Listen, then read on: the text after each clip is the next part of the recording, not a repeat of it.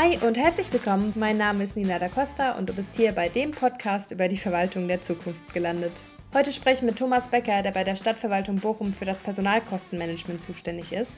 Darum wird es aber gar nicht so viel gehen, sondern vielmehr um die drei spannenden Projekte, in die er involviert ist. Und zwar ist er einmal einer der ersten, die mobiles Arbeiten bei der Stadt Bochum ausprobieren. Dann ist er in dem Team, das für die Stadt Desk Sharing testet.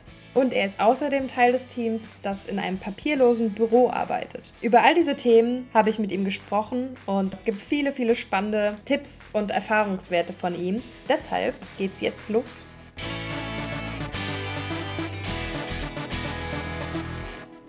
Am Anfang würde ich dich bitten, dich einfach mal kurz selbst vorzustellen. Ja, mein Name ist Thomas Becker und ich arbeite im Amt für Personalmanagement, Informationstechnologie und Organisation. Bin da zuständig für das gesamtstädtische Personalkostenmanagement, heißt also Planung und Controlling.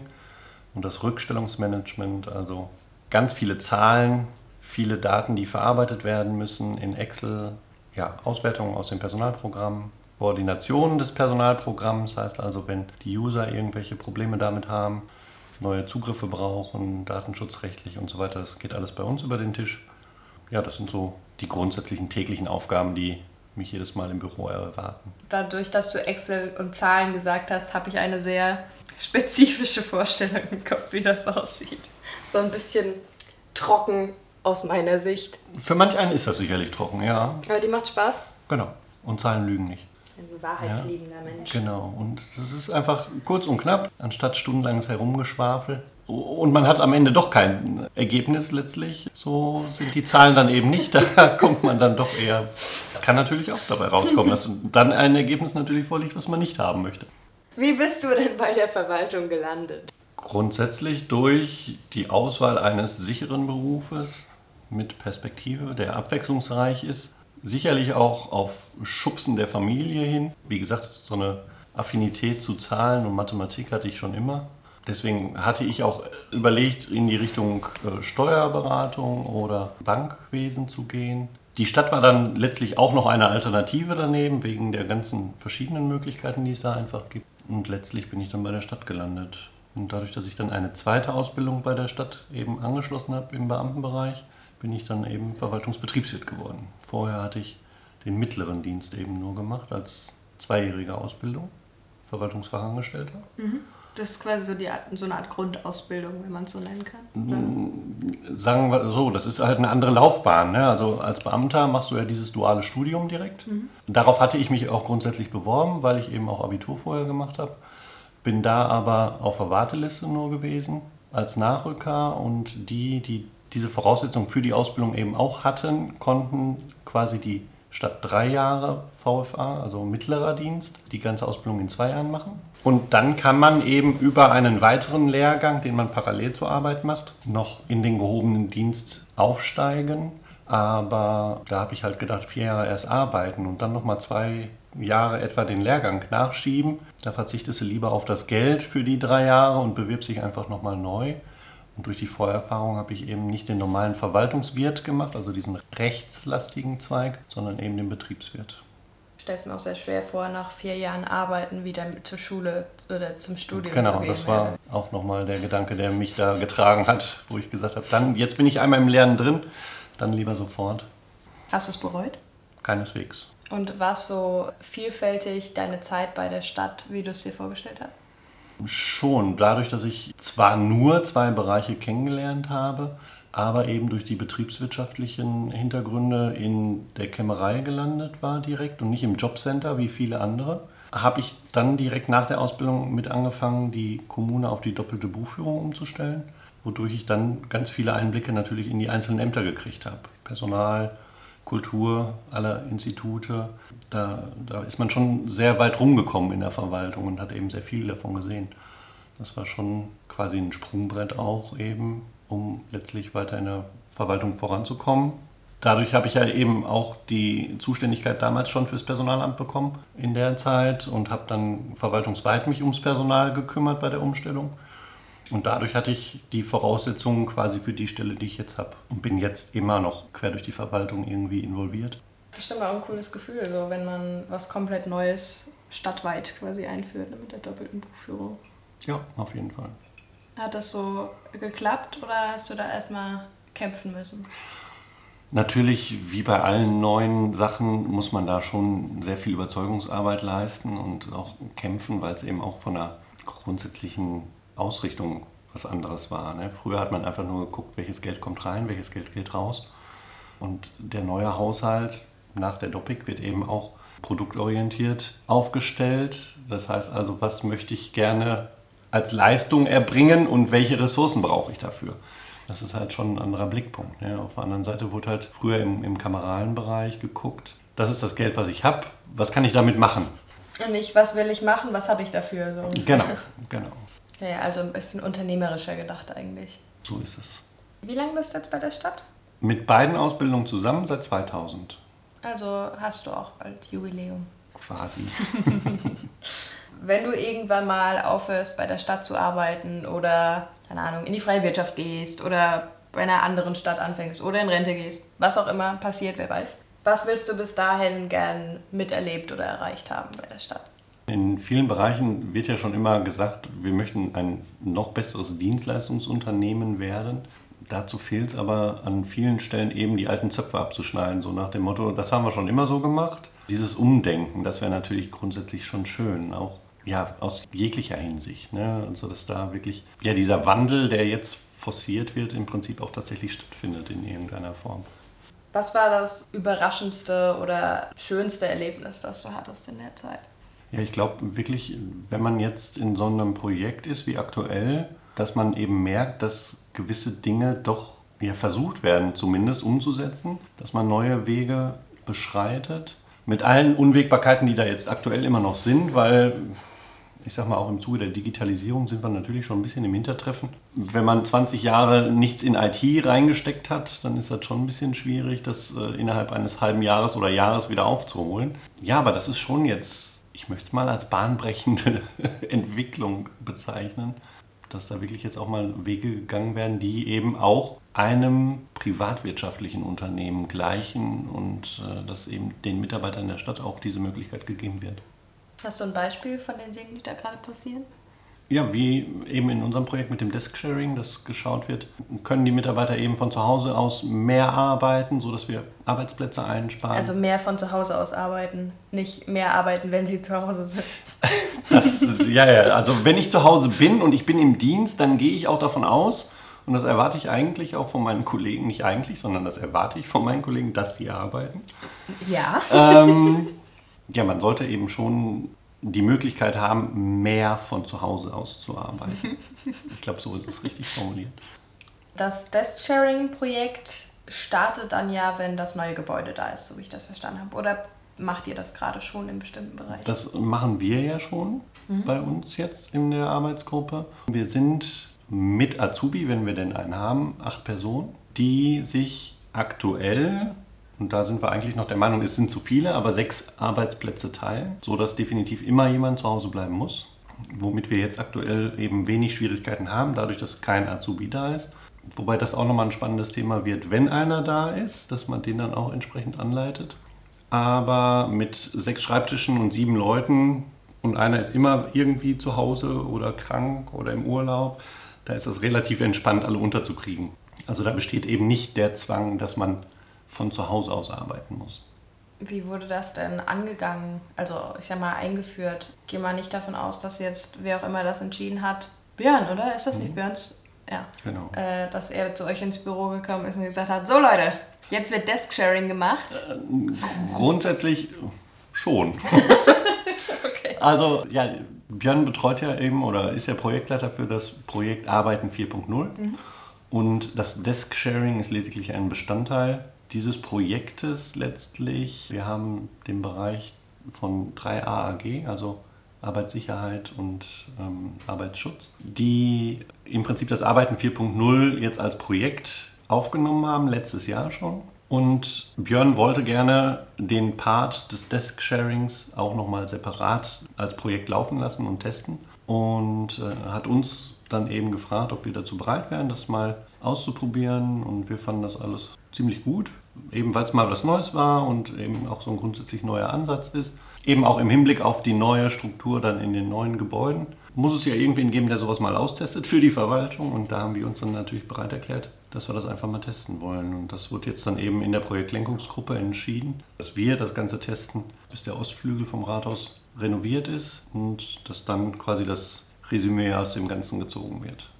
Und es war jetzt niemand, der sich quergestellt ist, immer gleich so negativ, aber niemand, der meinte, ich weiß nicht, ob ich das will oder.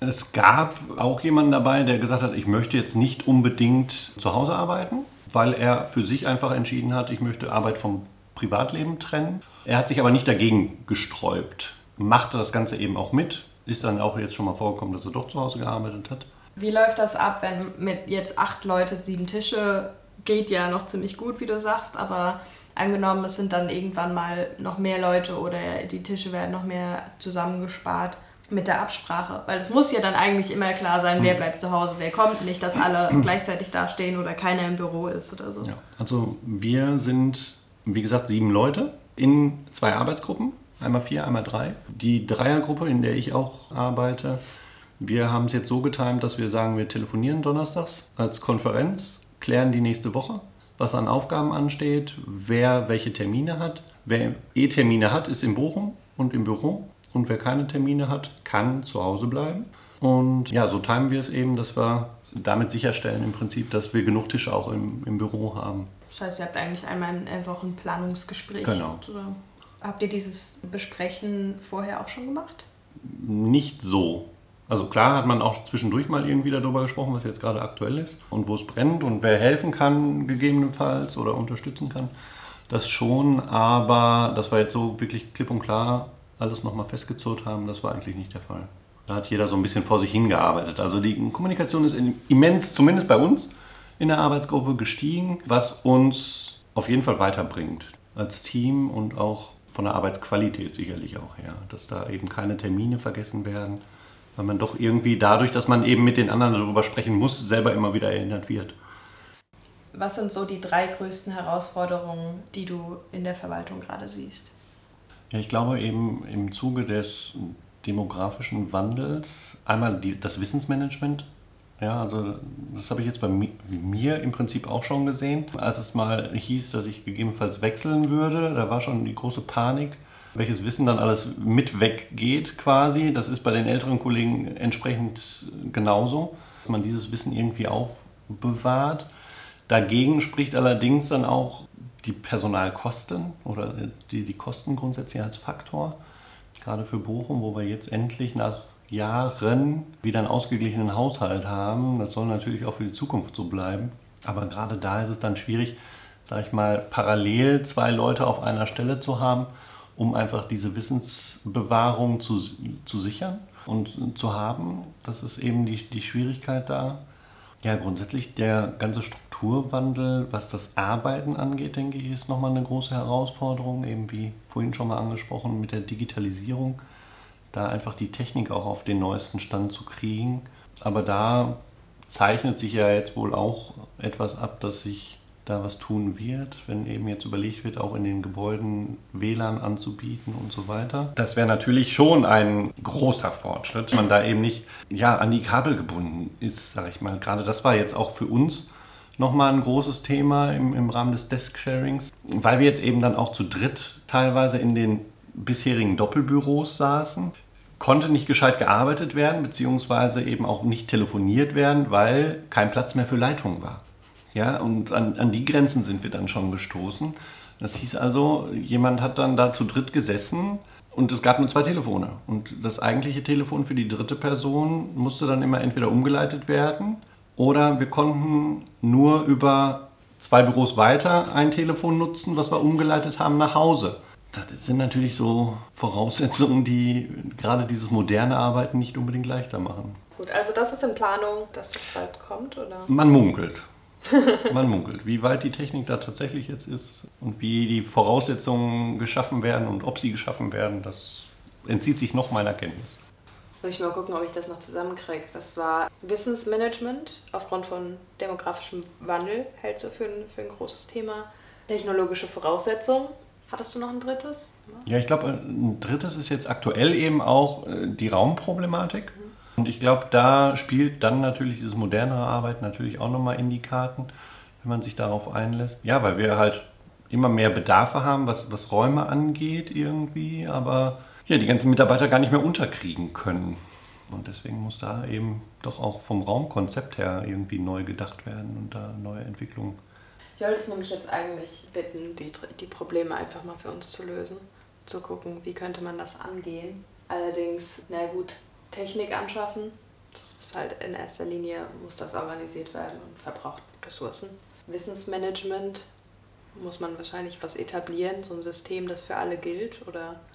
Ja, mit Sicherheit. Also wie gesagt, eine Möglichkeit ist eben dieses äh, doppelte Arbeiten, was aber auch einfach zu teuer ist. Ja. Wenn ich immer schon den neuen quasi da habe oder die neue, damit derjenige oder diejenige das Wissen des Alten anzapft. Was sicherlich auch da die Schwierigkeit ist, in dem kurzen Zeitraum, der dann sich überlappt, das ganze Wissen abzuzapfen. Da viele Dinge auch, das sehe ich bei mir selber, auch wieder erst in Erinnerung kommen, wenn ich es unterjährig irgendwann mal mache. Also das heißt, Dinge, die die Rückstellungen betreffen, die zum Jahresende anstehen, äh, die habe ich vielleicht im April dann gar nicht so auf dem Schirm, wenn ich es irgendwem erklären und beibringen muss. Ja, und wie gesagt, das mit der Raumproblematik ist einfach eine Möglichkeit, sehe ich ja jetzt eben mit dem Disk-Sharing, dass ich halt, wenn viele Leute das Gleiche tun, gar nicht mehr so viele Tische vorhalte, sondern die Mitarbeiter dann eben auch gegebenenfalls von zu Hause aus arbeiten, dass ich dann gar nicht mehr so viele Räumlichkeiten vorhalten muss. Das heißt, dafür wäre eigentlich die Voraussetzung einmal natürlich die technischen Grundlagen, dass man Geräte hat, also dass alle im Idealfall Geräte haben, die sie auch mitnehmen können und eben das Heranführen an das Thema, weil ihr hattet ja auch jemanden, der gesagt hat, eigentlich mhm. möchte ich das nicht, was halt auch valide sein muss, dass jemand sagt, ich möchte das gern trennen, weil ich weiß, was sonst passiert, weil ich ja. das nicht gut trennen kann, wenn ich von zu Hause arbeite da eben zu gucken, wie können wir das lösen und vor allem innerhalb von Teams. Mhm. Wenn da Leute sagen, ja, ich habe total Bock auf Homeoffice und andere sagen, nee, dann ähm, sollte das ja irgendwie machbar sein, dass die Leute halt immer da sind und die anderen sich die Schreibtische so teilen, wie es passt. Aber das braucht halt viel zwischenmenschliche Arbeit wahrscheinlich. Ne? Ja. An der Stelle ist es ja vielleicht auch nochmal abhängig von der Tätigkeit. Ne? Also gerade wenn ich uns jetzt nehme, die nicht im, im Bürgerkontakt oder im Publikumsverkehr, wobei Publikum eben entweder Bürger oder auch Kollegen sein können, dann habe ich natürlich auch viel mehr die Möglichkeit, im Homeoffice zu arbeiten. Ja, und dann sollte ich auch schon zusehen, dass ich das entsprechend umsetzen kann für die Bereiche. Also gerade bei uns merke ich jetzt eben mit dem Desk-Sharing, das entwickelt sich so ein bisschen gefühlt zum Selbstläufer. Also viele kriegen es mit und sind darauf jetzt aufmerksam geworden, sei es jetzt durch die Beschäftigtenkonferenz oder dass ich halt mit dem Tablet irgendwie durch die Gegend renne. Dann wird da halt mal nachgefragt und da habe ich jetzt eben schon viele Bereiche erlebt, die gesagt haben, ja, das könnten wir uns für uns auch vorstellen. Cool.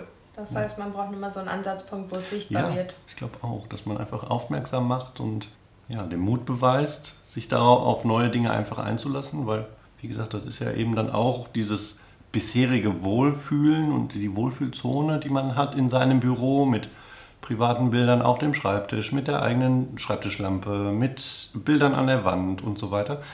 Das haben wir halt jetzt nicht mehr, aber wir haben andere Freiheiten, ne? dass ich eben nicht unbedingt an dem Schreibtisch sitzen muss, äh, sondern ich kann auch an dem anderen arbeiten oder ich kann von zu Hause aus arbeiten. Da habe ich genug Privatsphäre im Prinzip. Und die ganze Hysterie einfach auch mit, oh Gott, Bakterien, Wirklich das ein Ding? Ja, das ist ein ganz großes Thema. Ich benutze doch nicht die Maus oder die Tastatur von irgendwem anders oder den Hörer am Telefon, um Gottes Willen, nein. Ich meine, auch da haben wir jetzt die Lösung, dass jeder seine eigene Tastatur hat als Bluetooth-Anbindung für den Laptop.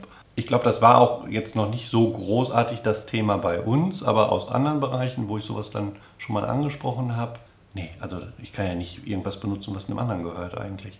Ganz großes Thema. Na gut, aber das sind halt Sachen, muss man wahrscheinlich rausfinden, wie man das am besten ja. löst. Das, auch das wäre was, wo ich jetzt überhaupt nicht drüber nachgedacht hätte. Ich bin auch unempfindlich, weil ich mir denke, je mehr Bakterien, desto weniger krank kann ich werden. Ja, das stimmt. Du hattest vorhin gesagt, dass eigentlich die zwei Hauptargumente waren eigentlich, du willst gerne irgendwie im, im Wirtschaftlichen, also was mit Zahlen machen und die Sicherheit, die die Stadt als Arbeitgeberin eigentlich gibt. Was macht für dich die Stadt heute zu einer attraktiven Arbeitgeberin? Ist es immer noch Sicherheit? Sind es andere Faktoren? Und an welchen Stellen muss auch noch gearbeitet werden, um sie attraktiver zu machen? Auf jeden Fall ist es immer noch die Sicherheit. Also wenn ich es eben mit der Privatwirtschaft vergleiche, ist es äh, ja doch relativ leicht, in der Privatwirtschaft mal eben den Job zu verlieren. Wie gesagt, moderner muss die Kommune einfach werden, was das ganze Arbeiten angeht. Da ist die Wirtschaft uns natürlich wesentlich weiter voraus. Jetzt könnte man über das Geld reden, wo man in der Privatwirtschaft eben auch entsprechend mehr verdienen würde. Aber das geht an der Stelle sicherlich dann zulasten der Sicherheit. Und deswegen würde ich da dann eher auf das Geld verzichten. Man verdient aber nicht schlecht. So. Man, grundsätzlich verdient man nicht bei, schlecht bei der Stadt, das auf jeden Fall auch nicht. Aber für die gleiche Tätigkeit kann man sicherlich in der Privatwirtschaft mehr verdienen. Ja, dafür Also sicherlich auch berufsabhängig, ja, denke ich mal. Ne? Also ich, wenn ich jetzt unsere IT nehme, die ganzen Programmierer und was weiß ich nicht alles, ich denke mal, die würden in der Privatwirtschaft wesentlich mehr verdienen, als sie bei uns verdienen würden. ITler werden natürlich überall händeringend gesucht, aber halt auch welche, die, meistens werden halt auch welche gesucht, die sehr speziell fokussiert sind auf eine Programmiersprache, ein Framework und so weiter. Hm. Von daher, also muss nicht zwingend, nicht jeder Programmierer wird sofort mit Geld beworfen und in, in Unternehmen reingezogen. Sicher, sicherlich nicht, sicherlich nicht. Aber da sind eben auch so Sachen wie, von dem, was ich mitbekommen habe, gibt es eigentlich kein Unternehmen, das Arbeitsschutz und Arbeitsrecht so rigoros stark macht. Hm. Wie, äh, wie, die, wie Städte oder Kommunen. Ja.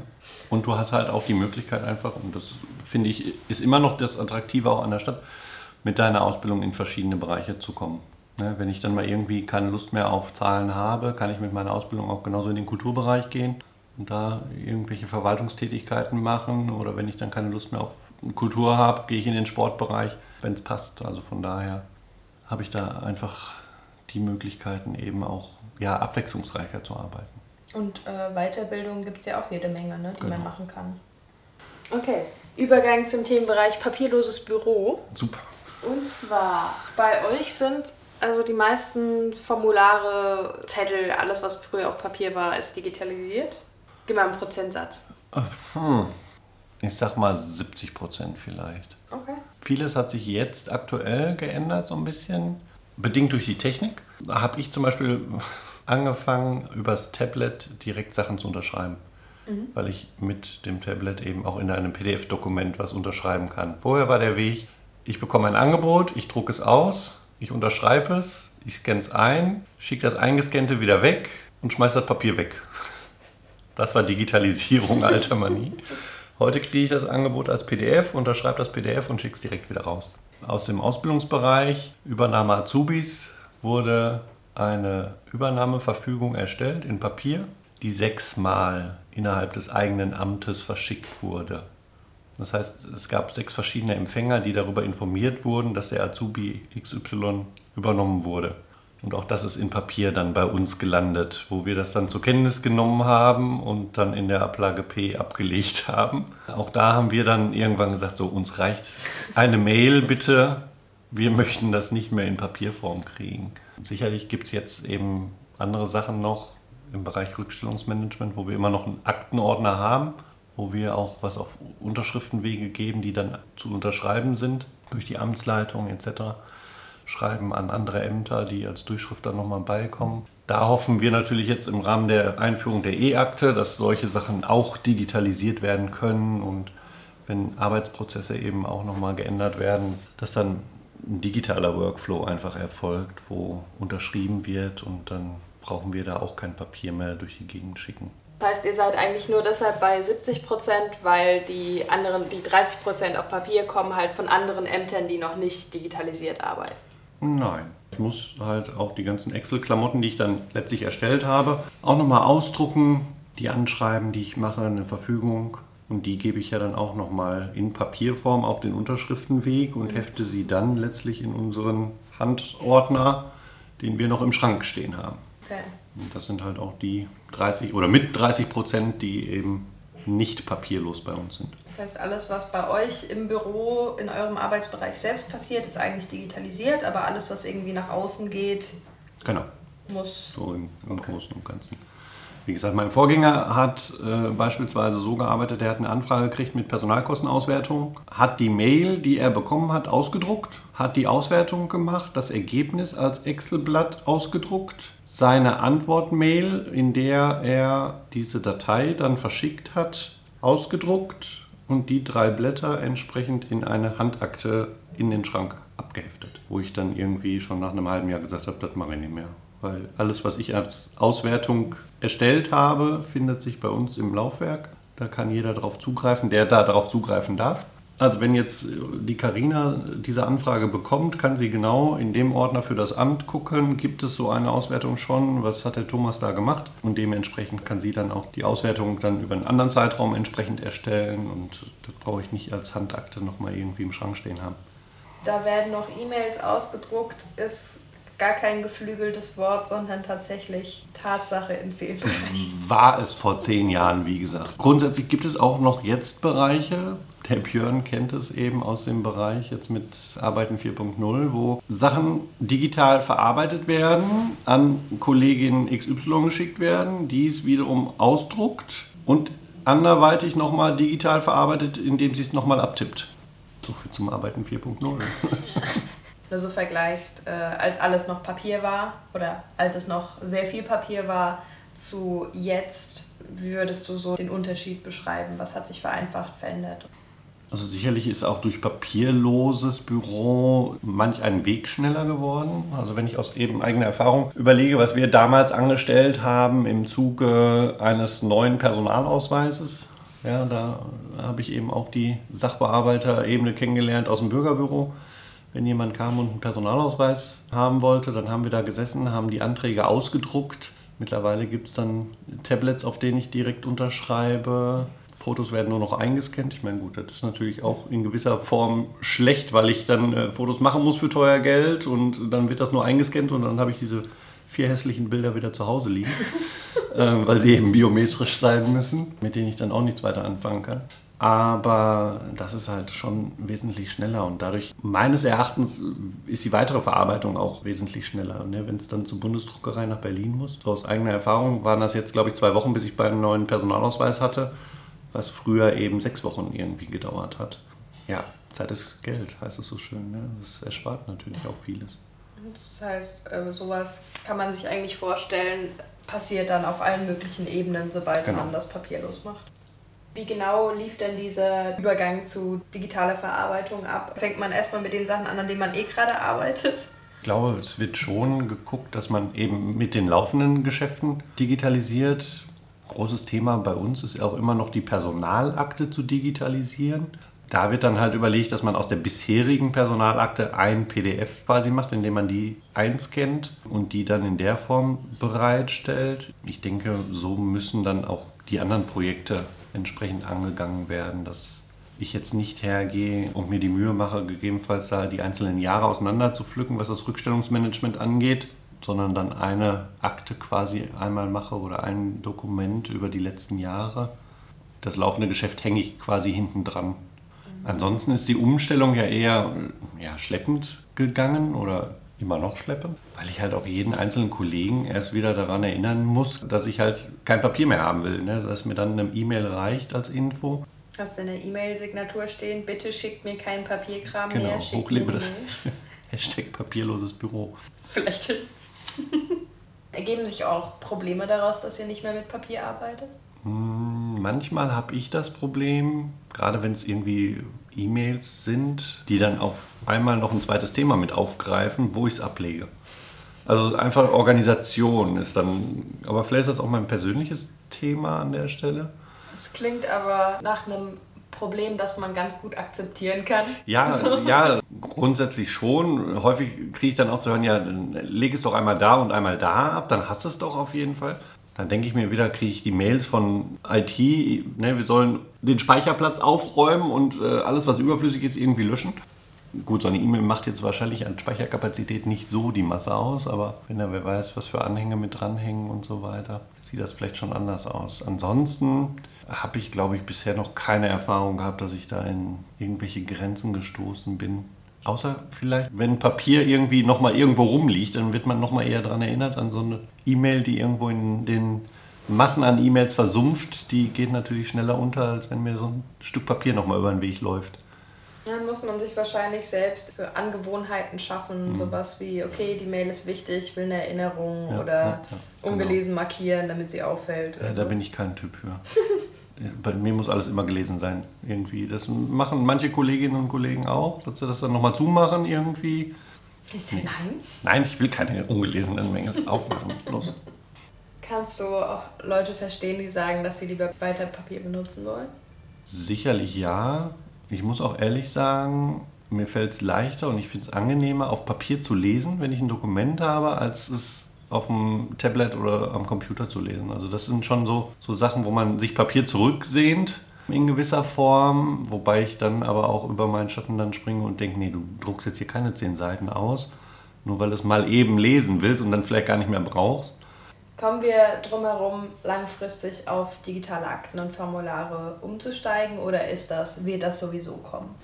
Also ich glaube, das wird auf jeden Fall kommen schon unter dem Aspekt der Nachhaltigkeit. Ressourcen schonen etc. ist natürlich eine digitale Bearbeitung doch wesentlich besser, als wenn wir das in Papierakten wieder in den Schrank stellen. Und wenn es dann da nicht mehr angeguckt wird, dann wird es noch für weitere 15 Jahre oder noch länger in den Keller gestellt, wo es auch wieder nur Platz wegnimmt. Zumal eben auch das Suchen über die digitalen Sachen einfach wesentlich leichter wird. Als wenn ich da fünf Aktenordner durchwälzen muss, um irgendeine Verfügung von Anno Schnuff zu kriegen.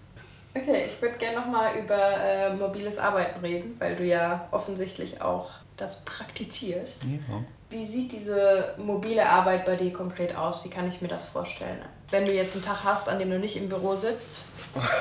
Nehme ich mir das Tablet und melde mich an. Worüber? Also einfach. Über eine Citrix-Verbindung. Also ein digitaler. Einlog-Mechanismus? Ja, quasi mit Pass. Also ähnlich, sag ich mal, vom Anmelden her wie wie morgens im Büro über den Rechner. Ich kriege dann quasi einen digitalen Arbeitsplatz zur Verfügung gestellt, in dem ich auch auf meine ganzen Dateien zugreifen kann, auf alle Programme, die ich brauche, sei es jetzt das Finanzprogramm oder das Personalprogramm. Und ja, habe dann im Prinzip technisch gesehen den gleichen Arbeitsplatz wie im Büro. Nur dass ich dann nicht auf meinem Schreibtischstuhl sitze, sondern zu Hause auf der Couch, zu Hause im Bett. Was hat sich für dich verändert, seit du diese Option hast? Ja, die Work-Life-Balance, möchte ich schon fast sagen, hat sich verbessert. Vorher habe ich eben mit meinem einzelnen Tag Teleheimarbeit, also das sind jetzt zwei Faktoren, die da im Prinzip zusammenspielen. Einmal das Desk-Sharing, wo ich mehr Teleheimarbeit machen kann und darf, aber eben auch mit dem mobilen Arbeiten. Dadurch, dass ich dann jetzt eben auch während meiner Bahnfahrt, weil ich ja jeden Morgen mehr als eine Stunde schon mit der Bahn unterwegs bin und auch nach Hause arbeiten kann, dass ich da schon Auswertung anstellen kann, dass ich E-Mails beantworte und dergleichen, kann ich halt wesentlich entspannter sein. Früher habe ich quasi dann an meinem Teleheimarbeitstag zehn Stunden gearbeitet und habe quasi die Stunden, die ich über die Woche dann im Büro zu wenig gearbeitet habe, weil ich dann eben auch meine festen Zeiten habe, wann Bahn kommt und dergleichen, habe ich dann eben nicht meine vollen acht Stunden am Tag gearbeitet. Somit muss ich das über den Teleheimarbeitstag wieder ausgleichen. Und das ist jetzt wesentlich entspannter, weil ich halt auch während der Fahrt dann noch weiter arbeite und im Dienst bin, auch telefonieren kann und so weiter. Ja, von daher habe ich diesen Stress nicht mehr auf meinen Stundenpensum auch zu kommen. Weil ich eben auch die privaten Verpflichtungen habe. Ne, wir haben zwei Hunde, die müssen halt auch irgendwann mal nach ihren acht Stunden raus spätestens. Wir, wir kriegen es jetzt zu Hause eben so getimt, wenn ich dann früh weg bin, ist meine bessere Hälfte immer noch da und im Umkehrschluss komme ich dann gegebenenfalls eher nach Hause, sodass die Hunde dann eben nicht so lange alleine sind oder eben umgekehrt. du kannst eigentlich relativ frei entscheiden, wie du deine Arbeitszeit legst, mehr oder weniger, genau. um das zu irgendwann genau. rauszukriegen. Ja. Gab es irgendwas, was dir erstmal schwer gefallen ist oder wo du dich dran gewöhnen musstest?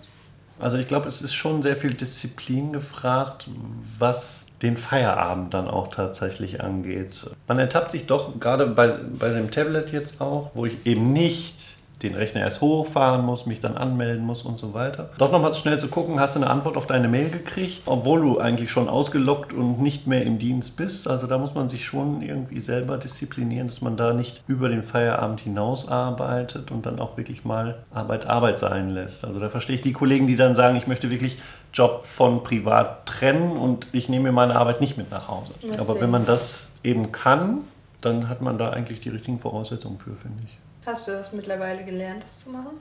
Ja, es sei denn, es brennt mir wirklich unter den Nägeln, dass ich gucke, ob ich eine Antwort gekriegt habe auf meine Frage oder nicht. Also ich kann dazu eben auch sagen, gestern hatte ich genau diesen Fall wieder, wo dann in der Antwortmail eben auch nochmal eine Forderung mit drin stand, aber ich mir dann gedacht habe, nein, du hast jetzt Feierabend und damit kannst du dich dann morgen beschäftigen. Sehr gut. Warst du denn quasi sofort dabei, als es hieß, dass das Angebot wird es geben mit mobilem Arbeiten, Homeoffice und so? Also warst du so, yay, Gib mir das. Ja, Teleheimarbeit habe ich ja schon länger gemacht.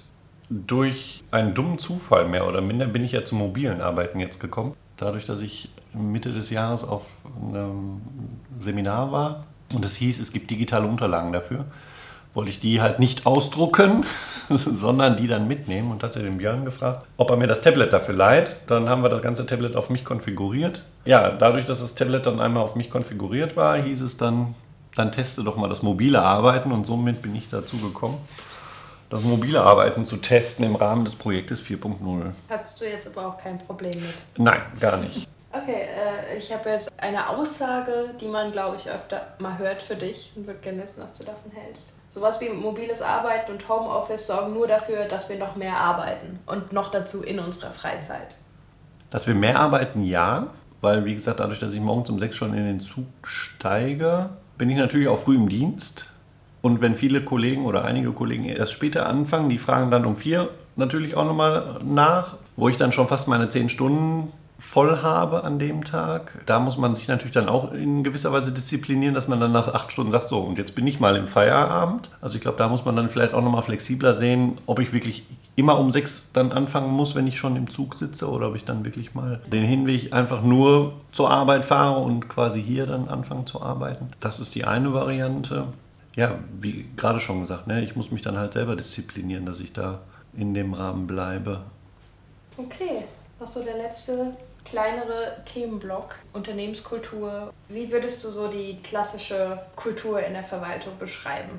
Also ich glaube, die Kultur grundsätzlich ist ja immer, zumindest gegenüber dem Bürger, das haben wir schon immer so gemacht. Das ist so das typische Klischee. Und dass um 12 Uhr freitags und mittags natürlich keiner mehr arbeitet. Das ist auch so das typische Klischee, wobei ich das auch nicht so unbedingt gerne bediene und auch freitags bis 16 Uhr arbeite. Der typische Flurfunk ist, glaube ich, so unter den Kollegen die Informationsquelle Nummer eins. Über den Weg kriegt man am ehesten was mit oder aus der Tagespresse, anstatt über die normale Hierarchie. Das ist auch, denke ich mal, ein Problem. Das heißt, Informationen fließen eher in eine Richtung, nicht in zwei. Ja, doch, aber halt sehr spät.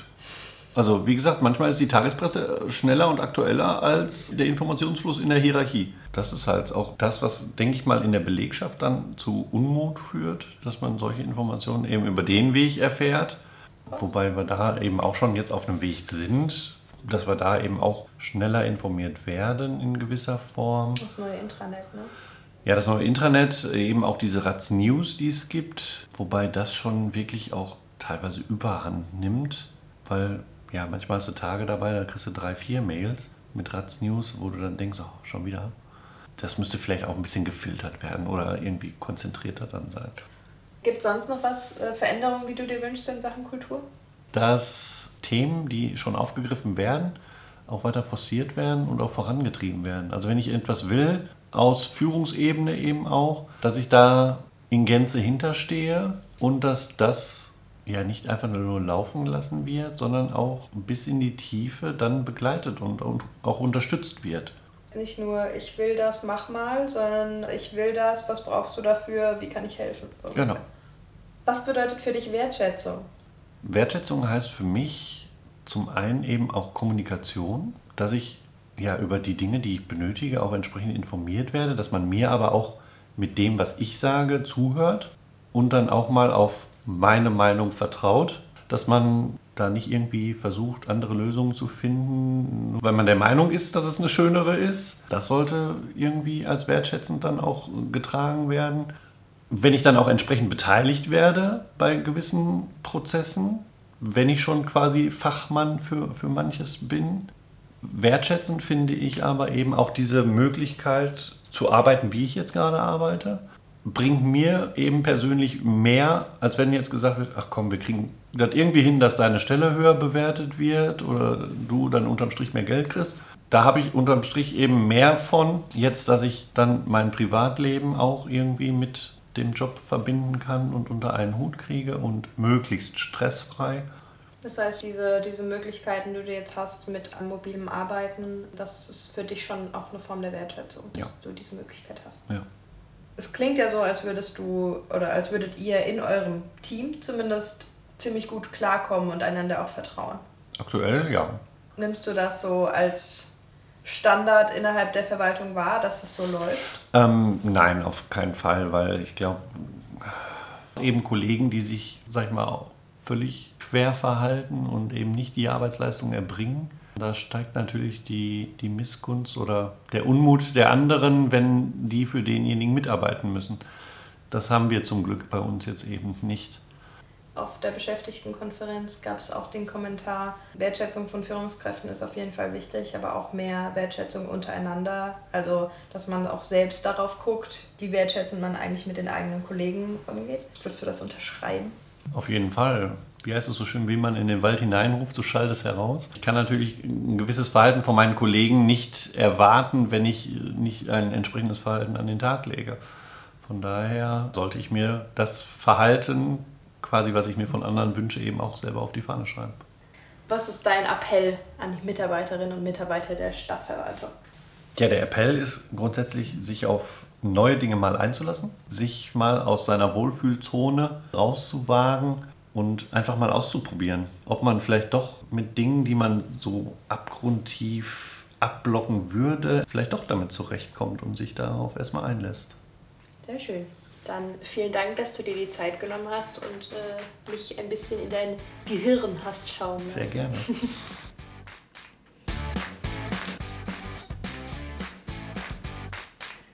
ja, das war mein Gespräch mit Thomas Becker.